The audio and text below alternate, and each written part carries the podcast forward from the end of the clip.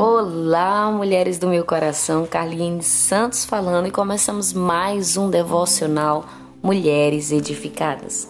O tema que nós estamos abordando esses dias é Supere barreiras e viva o seu propósito.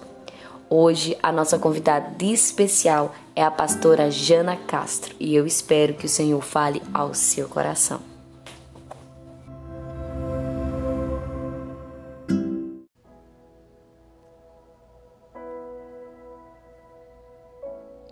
Olá, mulheres. Aqui quem fala é Jana Castro. Estou muito feliz de participar mais uma vez do devocional da querida Carliene Santos.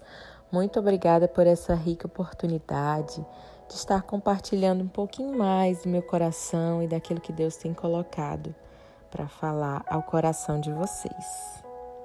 Eu queria que aí onde você está, você se aquietasse um pouco, abrisse o seu coração nós vamos meditar nesse tema tão especial: supere barreiras e viva o seu propósito.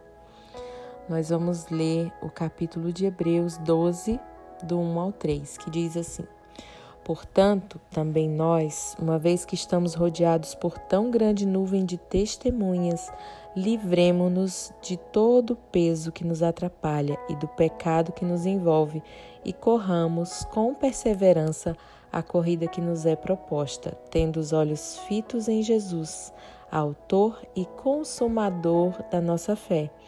Ele, pela alegria que lhe fora proposta, suportou a cruz, desprezando a vergonha e assentou-se à direita do trono de Deus. Pensem bem naquele que suportou tal oposição dos pecadores contra si mesmo, para que vocês não se cansem nem se desanimem. O autor do livro de Hebreus está comparando a nossa vida cristã a uma corrida olímpica de longa distância. Naquela época, na cultura grega, os atletas corriam em média 42 quilômetros. A nuvem de testemunhas que ele está falando aqui é o público que está torcendo pelos competidores. E ele colocou aqui como os grandes exemplos de fé que vieram antes deles os pais na fé. Eles são fonte de inspiração para todos nós que ainda estamos nessa corrida de fé. E se eles venceram, nós também vamos vencer. Se eles perseveraram, nós também seremos capazes. Se eles foram fiéis e viveram seus propósitos, nós também viveremos. Amém? E nessa maratona nós precisamos nos desembaraçar de tudo aquilo que nos atrapalha. Eu não sei se você tem filha, mas se tem, já deve ter passado pelo momento em que precisou desembaraçar os cabelos dela. Minha filha tem muito cabelo e muito volume. Quando ela era pequena, sempre que nós íamos sair, nós a chamávamos e cheirávamos o cabelo dela, torcendo para que não precisasse lavar e ter que desembaraçar todo o cabelo. Então, desembaraçar é trabalhoso, exige tempo. São muitos nós que impedem que o cabelo fique arrumado e prontinho para nós sairmos. Existe algo hoje que está te embaraçando, algo que você precisa tratar para que não seja um empecilho no propósito que Deus tem para a sua vida? Tem coisas que não são pecados na nossa vida, são apenas pesos que nos atrapalham. E a palavra diz: nos desembaraçando de todo o peso. E peso no original é obstáculo. Existe algum obstáculo que está te impedindo de correr a sua corrida? Falta de disciplina, falta de foco, deixar algo para o outro dia que você podia fazer hoje. São como acessórios inúteis para a corrida. Por exemplo, você levaria um molho de chaves para a corrida? Com certeza não. Não seria pecado levar, mas iria te atrapalhar, fazendo barulho e trazendo um peso desnecessário. Naqueles dias, os corredores tiravam suas roupas e usavam somente uma espécie de tanga para que quando corressem não existisse nada que os impedisse. Nós precisamos remover da nossa vida as barreiras que nos impedem. Pode ser um namoro que não está de acordo com a vontade de Deus, pode ser um sentimento que não me torna parecida com Cristo, quem sabe uma ofensa, uma mágoa ou falta de gratidão por tudo que Deus tem te dado, ou muitos compromissos. O ativismo também nos afasta do propósito de Deus. Talvez você esteja gastando muita energia com pessoas que não querem mudança e isso tem sugado, sabe, o seu tempo, a sua energia. O nosso inimigo vai apresentar mil e uma maneiras para nos distrair da nossa corrida, para que possamos perder o nosso alvo. E Filipenses 4, do 12 ao 16, nos diz: Não estou dizendo que já tenha tudo isso, mas estou a caminho, prosseguindo para o alvo que é Cristo, que me alcançou de uma forma impressionante. Não me considero especialista, mas olhando para o alvo, para onde Deus nos chama, estou correndo e não vou voltar atrás. Os interessados em tudo que Deus tem para nós devem se manter focados no alvo. Se algum de vocês tem algo em mente, algo menos do que um compromisso total, Deus vai claramente a vista embaçada de vocês tirar e vocês vão enxergar. Agora que estamos no caminho certo, permaneçamos nele. Amém.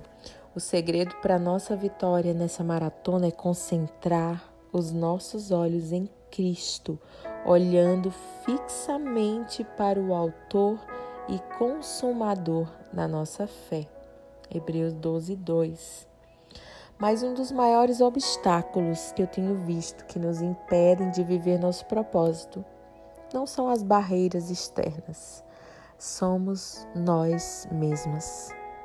Nós estamos na igreja há anos, mas não conhecemos a nossa identidade em Cristo. Você acha que um atleta se submeteria a correr sem saber quem ele é? Se ele realmente era ou não capaz de estar naquela corrida? Claro que não. Ele se vê como um atleta, ele se prepara como um atleta, ele vive a vida de um atleta. Ele sabe a sua identidade. Nós não sabemos quem somos. Frequentamos a igreja, lemos a Bíblia, mas não desfrutamos daquilo que lemos, pois não temos buscado de todo o coração. Nós só desfrutamos daquilo que entendemos. Será que você acredita em você, no propósito original de Deus para sua vida? Por incrível que pareça, um dos maiores impedimentos que eu tenho visto para que as pessoas não vivam o seu propósito é a falta de credibilidade nelas mesmas. Isso acontece porque muitas pessoas não foram afirmadas desde a infância. E esse processo começa logo na infância, quando os pais começam a fortalecer a identidade dos filhos. Muitas de nós nem tivemos nossos pais em casa, cuidando, nos ensinando, Muitas de nós não tivemos o nosso pai, talvez fomos abandonadas ou o pai trabalhava muito. Então, isso faz com que nós nos sintamos sem valor. E naturalmente, nós criamos uma imagem errada de quem Deus é. E acabamos achando que Deus é mau. Por quê? Porque se nós atribuímos a imagem do nosso pai terreno a Deus, certamente essa imagem vai ser negativa se nós tivermos uma paternidade terrena negativa. Mas o seu valor não está naquilo que você faz, mas está em quem Deus te criou para ser. Uma vez eu li uma frase no outdoor que dizia assim: O mercado desvaloriza quem não se valoriza. Sabe aquele preço que é acessível demais na prateleira e você desconfia se esse produto é realmente bom e você resolve pagar um pouco mais caro? Esse é o princípio. Se nós não nos valorizamos, as pessoas também não vão nos valorizar. E se nós nos desvalorizamos, estamos desvalorizando aquele que nos criou, pois foi ele que colocou todas as características em nós que nós temos. Então, quando você desacredita de você, está dizendo: Deus não me formou com capacidade, Ele não me deu habilidades, Ele não soube me criar. Então, Deus errou. Não, Deus não errou. Você que precisa hoje ajustar as suas lentes e olhar para você com um olhar de graça, como uma pessoa capaz, cheia de dons, habilidades e talentos e que tem um propósito específico para realizar na Terra. Porque você é a imagem do seu Criador, você é semelhança de Deus. E a Bíblia diz que tudo que Deus criou é bom. Você é inteligente porque Deus te criou inteligente. Você é criativa porque Deus é criativo. Você é sábia porque Deus é sábio. Então você só precisa descobrir isso. A sua identidade é ser imagem e semelhança de Jesus. Jesus veio ao mundo para te fazer enxergar essa imagem. Ele veio restaurar sua identidade como era no princípio para que você comece a aceitar quem você é e viver plenamente os propósitos de Deus, para viver os propósitos nessa corrida que ele te colocou. Deus enxerga completamente o teu valor, mas você precisa começar a enxergar. Muitas pessoas não conseguem sair do lugar porque não entendem o seu valor e acabam se auto-sabotando acabam criando um problema imaginário e acreditam que aquele problema é o que está impedindo delas não concluírem seu propósito. Mas hoje eu quero te dizer: pare de dar desculpas. Quem quer que seja. Por quê? Porque quem quer consegue. Quem quer corre atrás, quem quer realiza. Mas para sair do lugar, você precisa acreditar em quem você é, no seu valor em Deus. E às vezes nessa corrida você vai ouvir vozes te dizendo que você não vai conseguir, vozes externas dizendo que essa corrida não é para você, ou o inimigo dizendo que você não tem valor. Você precisa voltar os seus olhos para Deus e dizer: Eu tenho um valor para Deus e por isso eu tenho um propósito, porque eu sou filha. E se você é filha, você vai correr essa corrida. Você não está sozinha. E é corrida, não é uma modalidade que é praticada em equipe. Mas na sua corrida você nunca estará sozinha, porque você tem o Pai, tem o Filho torcendo por você e o Espírito habitando em você. Então prossiga hoje olhando para o alto. E se de alguma forma você se viu tentada a desistir dessa corrida, lembre-se que os sofrimentos que Jesus passou, se ele suportou, ele vai te dar graça para suportar também.